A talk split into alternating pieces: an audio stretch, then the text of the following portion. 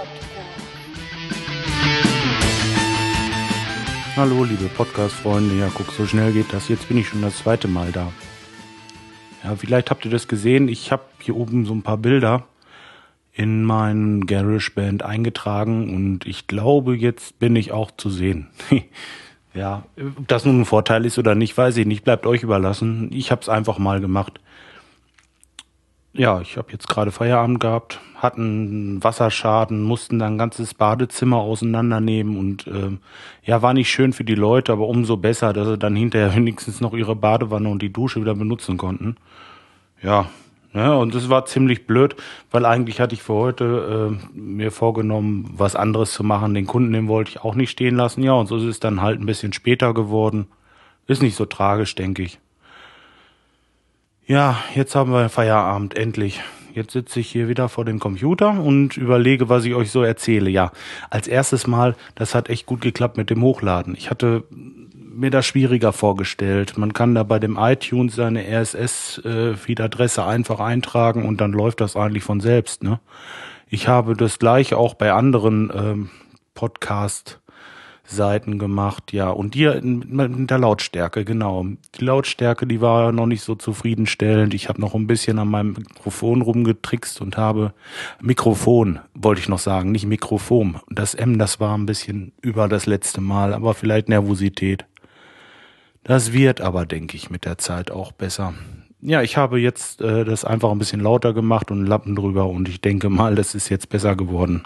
Ja, ich möchte auch ganz gerne noch irgendwie mit meinem Profilbild was machen. Ich, es ärgert mich eigentlich, dass ich es da einfach nur so hingeklatscht habe. Ja, das sieht ein bisschen blöd aus, aber ich denke auf der anderen Seite, was will man das so übertreiben jetzt? Am Anfang muss es einfach erstmal nur funktionieren, so ist meine Meinung.